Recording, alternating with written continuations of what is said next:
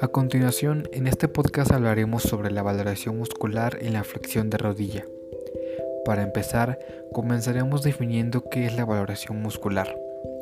Esta se define como la exploración de la musculatura para determinar la fuerza del músculo. Para ello existen diversas escalas para valorar su fuerza, la más común es la escala de Daniels. Esta escala consiste en la evaluación de la contracción muscular frente a ciertos requerimientos, otorgándole valores entre 0 a 5. Y para evaluar la musculatura en la fracción de rodilla, debemos hacerlo evaluando cada uno de los músculos implicados en este movimiento, como lo es el músculo bíceps crural, semimembranoso y semitendinoso. Para la evaluación del bíceps crural, el paciente debe colocar en decúbito ventral con las piernas extendidas.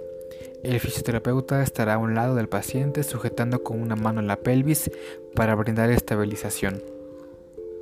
El paciente doblará la rodilla y el examinador tomará la parte superior del tobillo mientras se efectúa un movimiento de rotación externa de la pierna y aplica resistencia en la fricción para explorar el bíceps crural. Y para evaluar a los músculos semitendinoso y semimembranoso, el paciente deberá estar en decúbito ventral con las piernas extendidas. Se fija el, el muslo en el centro sin presionar sobre el grupo muscular que se está estudiando.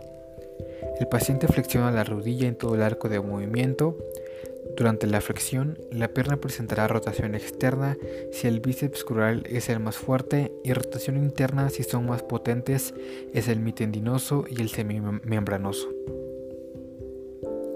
La prueba será mala cuando el paciente se encuentre en decúbito lateral con las piernas rectas y el fisioterapeuta sosteniendo las de arriba. Se debe fijar la pelvis y el paciente deberá flexionar la rodilla que se encuentra abajo en todo el arco de movimiento. La contracción desigual originará una rotación de la pierna.